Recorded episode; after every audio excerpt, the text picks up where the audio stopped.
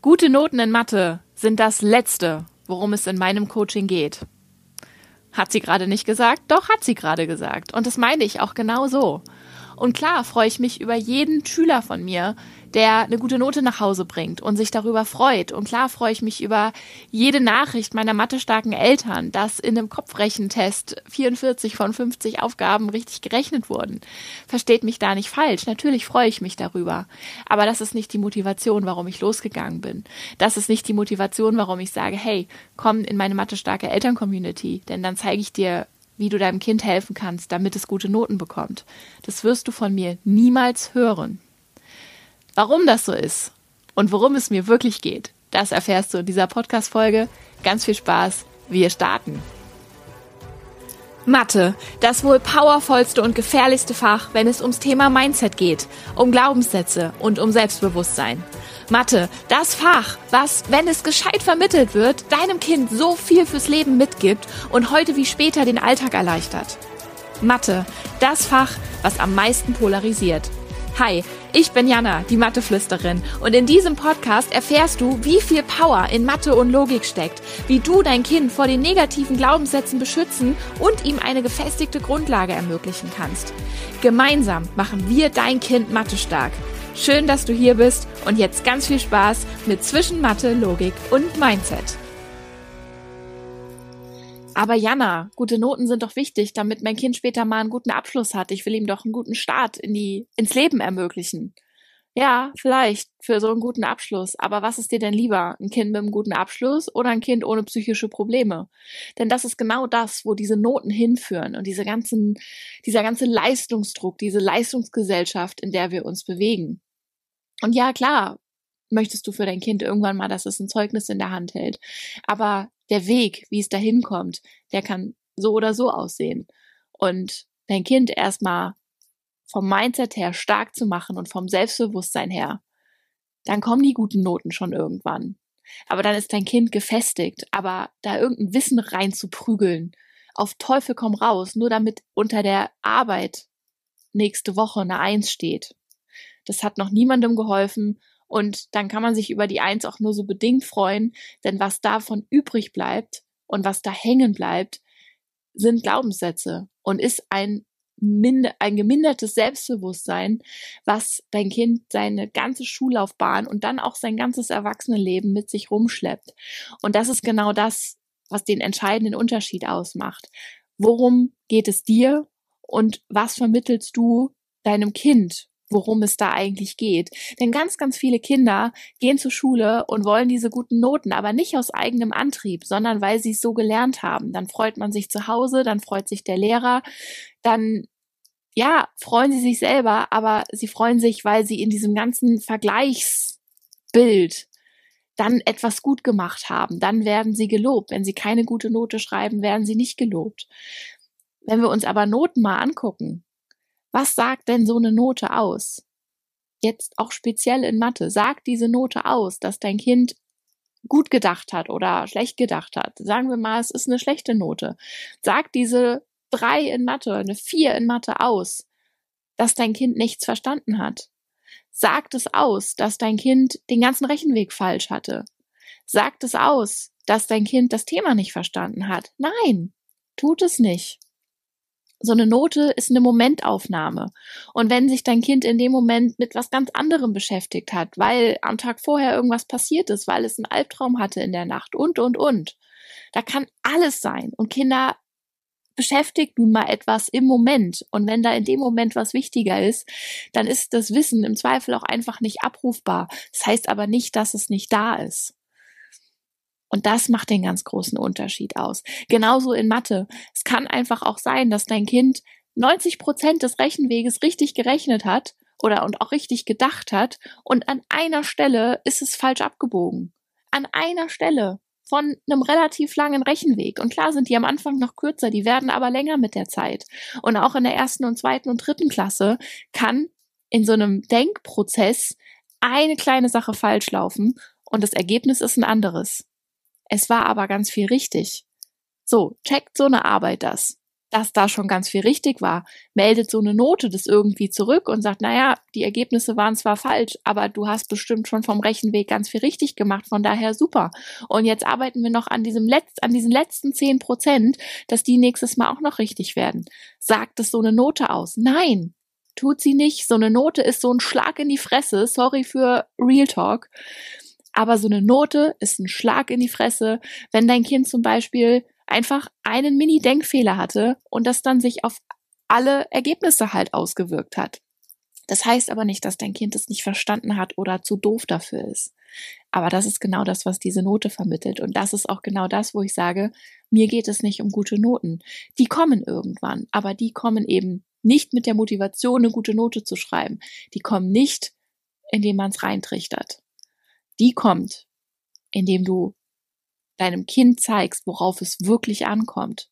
Und indem du zum Beispiel dir das Wissen über Mathe so weit drauf schaffst, dass du sagen kannst, hey, okay, wir gucken uns mal deinen Rechenweg an. Denn ich sehe dein Ergebnis und ich habe da so eine Vermutung. Und wenn du es schaffst, mir das jetzt in Worte zu fassen und wir üben das gemeinsam, das ist für Kinder die Königsdisziplin, ihren eigenen Gedankengang in Mathe in Worte zu fassen. Aber das eröffnet dir den Einblick, was da schiefgegangen ist. Und in der Schule, egal wie gut der Lehrer ist, er wird die Zeit nicht haben, das bei jedem einzelnen Kind zu machen. Und das ist absolut keine Kritik an diesem Lehrer. Ich habe das nämlich auch selber versucht im Unterricht. Und wenn du da 25 Kinder sitzen hast und 45 Minuten hast für ein Thema, dann kann man sich das ausrechnen, dass man nicht die Zeit hat, bei jedem Kind nachzufragen, wie es denn jetzt gedacht hat. Aber das ist genau der Schlüssel dazu. Denn wenn du rausfindest, wo diese zehn Prozent von diesem Rechenweg schiefgegangen sind, dann kannst du das deinem Kind auch zeigen und aufzeigen und kannst sagen, okay, pass auf, das Ergebnis stimmt noch nicht gerade. Aber guck mal, ganz, ganz viel von dem, wie du gedacht hast, ist richtig. Der erste Schritt war richtig, der zweite Schritt war richtig, der dritte auch, der vierte auch. Und ach, guck mal beim fünften. Ich glaube, da ist was schiefgegangen. Und der, der sechste und der siebte Schritt, die waren dann wieder richtig. Aber da waren dann Folgefehler drin und demnach ist auch das Ergebnis nicht richtig. Das vermittelt aber ein ganz anderes Bild, eine ganz andere Momentaufnahme als nö falsch.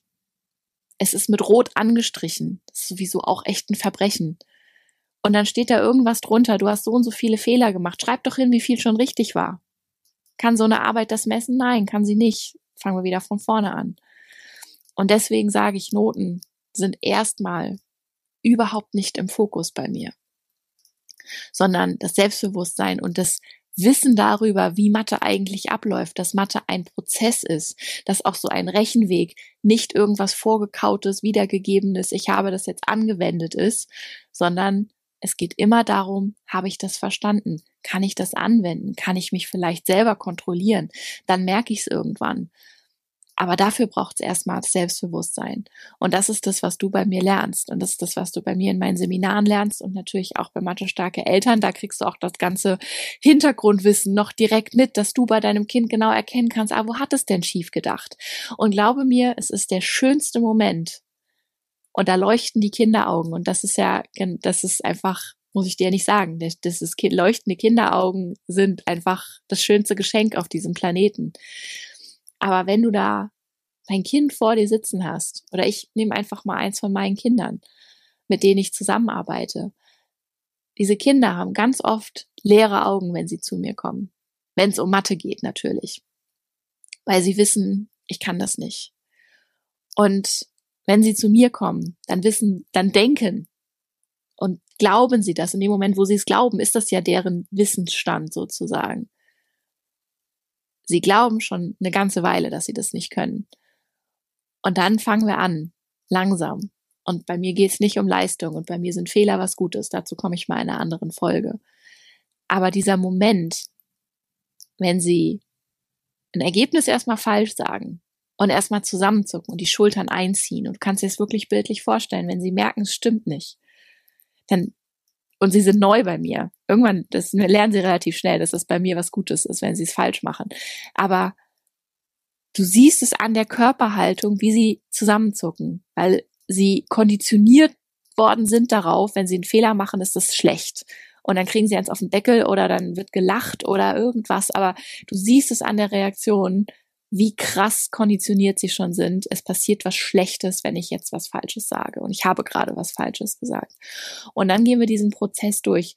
Und meistens habe ich, wenn sie was sagen, schon eine Idee, was da schiefgegangen ist. Das ist natürlich Übungssache, das kommt mit der Zeit und manchmal stehe ich da auch und denke mir, was genau hast du jetzt gemacht? Ich habe gar keinen Plan. Ganz oft komme ich, bin ich aber schon relativ nah dran, würde ich behaupten. Und wenn ich dann sage, pass auf, ich glaube, ich weiß, was da gerade, wo es gerade gehakt hat, wo dein Kopf noch falsch abgebogen ist. Und wir gehen es mal zusammen durch. Was hast du als erstes gedacht? Okay, ja, dachte ich mir. Und dann als zweites, ah, okay. Und dann als drittes. Und die Stelle, wo es schiefgegangen ist, ist meistens die schwerste, die in Worte zu fassen ist. Und wenn ich dann aber übernehme und sage, pass auf, ich glaube, du hast gerade das und das gedacht, kann es sein. Und sie merken, dass ich da was auf der Spur bin, dann siehst du richtig, wie die Schultern runtergehen, wie so eine Erleichterung durch diesen ganzen Kinderkörper fährt. Und wenn ich dann sage, okay, pass auf, und danach hast du so gedacht und so gedacht und bist so aufs Ergebnis gekommen, richtig? Und dann gucken sie mich an und sagen, ja, genau das. Und in dem Moment haben sie das noch nicht verstanden, worauf ich da hinaus will. Und manchmal male ich es auf und manchmal zeige ich es, also in irgendeiner Form. Meistens arbeite ich da bildlich, weil das einfach am eindrücklichsten ist. Aber wenn ihnen dann klar wird, dass da nur ein Minischritt falsch war und der Rest hat gestimmt, was glaubst du, was sie innerlich wachsen in dem Moment? Und wie sie innerlich verstehen, dass es nicht darum geht, dass das Ergebnis gerade falsch ist, sondern dass es darum geht, dass sie schon ganz, ganz viel verstanden haben und dass wir jetzt an diese, dieser einen Schraube noch drehen dürfen. Und wenn wir das zum ersten Mal haben, diesen Prozess und diese Situation und dieses Leuchten, was dann nämlich kommt, dann haben wir schon ganz viel gewonnen und dann sind wir einen riesen Schritt gegangen.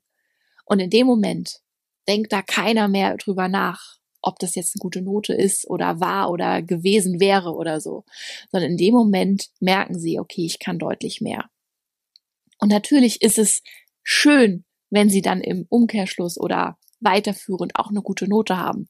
Klar ist das schön, da freut man sich drüber, weil sie sind in diesem System und sie sind darauf konditioniert und da sind Mitschüler und es wird verglichen und das können wir nicht verhindern. Aber es ist niemals die Hauptmotivation, beziehungsweise sollte es sein. Und ich habe schon Eltern, die zu mir gekommen sind und um Hilfe gefragt haben, weil ihr Kind bitte eine Eins in Mathe haben soll, gesagt, nee, sie sind bei mir verkehrt. Sie sind bei mir richtig, wenn Sie Ihrem Kind helfen wollen, nicht wenn Sie die gute Note im Zeugnis haben wollen. Und wenn Sie Ihr Kind unterstützen wollen in seinen Denkprozessen und mit seinem Selbstbewusstsein, dann sind Sie bei mir richtig. Nicht, wenn es Ihnen nur um die gute Note geht. Auf Teufel komm raus. Ich prügel kein Wissen in irgendein Kind rein, damit es bitte nächste Woche in der Arbeit eine Eins schreibt. Ist mir scheißegal, was in dieser Arbeit passiert. Und wenn die Eins oder die Zwei egal was für dich eine gute Note ist, erst in einem Jahr kommt, dein Kind aber in seinem Selbstbewusstsein bis dahin gefestigt ist und die Grundlagen aufgearbeitet hat und es dann erst in einem Jahr das zusammensetzen kann, dann sag ich, okay, jetzt sind wir da, wo ich hin wollte.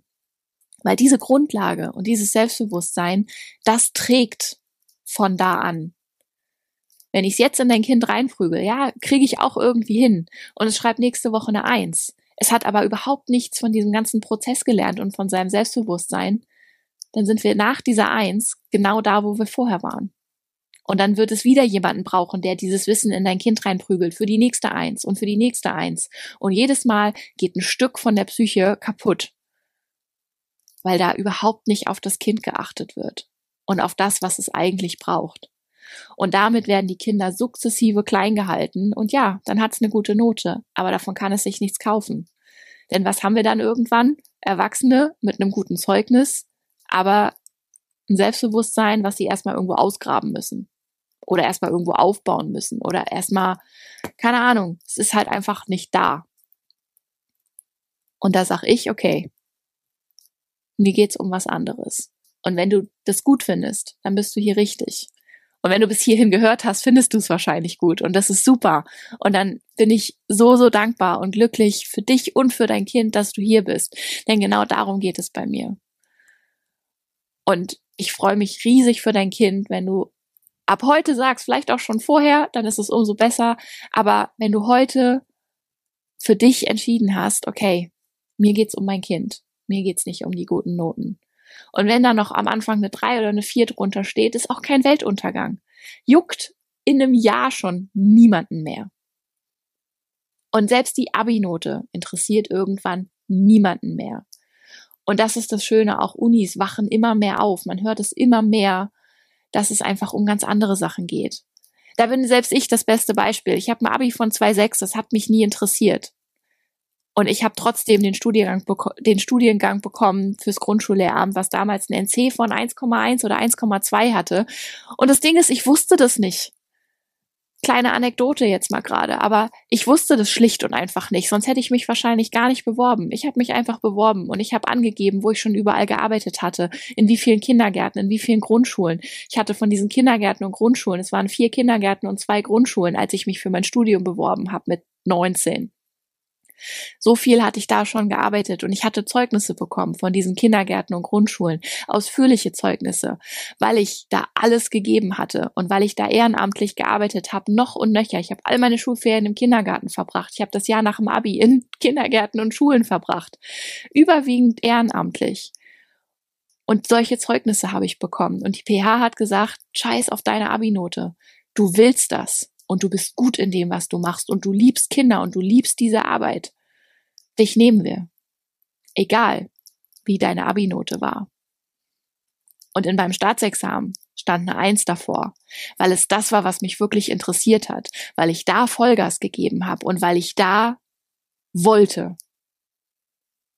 Und weil man mich da vor allen Dingen ganz anders ernst genommen hat als in der Schule. Aber das ist ein anderes Thema. Aber deswegen sind Noten bei mir echt nebensächlich. Und wenn sie dann irgendwann kommen, weil dein Kind gestärkt ist, dann könnt ihr gemeinsam feiern gehen oder essen gehen oder einen Kuchen backen oder eine Party feiern. Aber dann, dann lohnt es sich zu feiern. Oh, da werde ich ganz emotional. Das war eine schöne Podcast-Folge zum Thema was ist da eigentlich wichtig. Ich hoffe, es hat dich ein bisschen zum Nachdenken angeregt und wenn du da vorher schon warst, umso schöner, umso schöner vor allen Dingen für dein Kind. Und jetzt freue ich mich auf die nächste Podcast-Folge und schön, dass du zugehört hast und sage bis ganz bald. Deine Jana.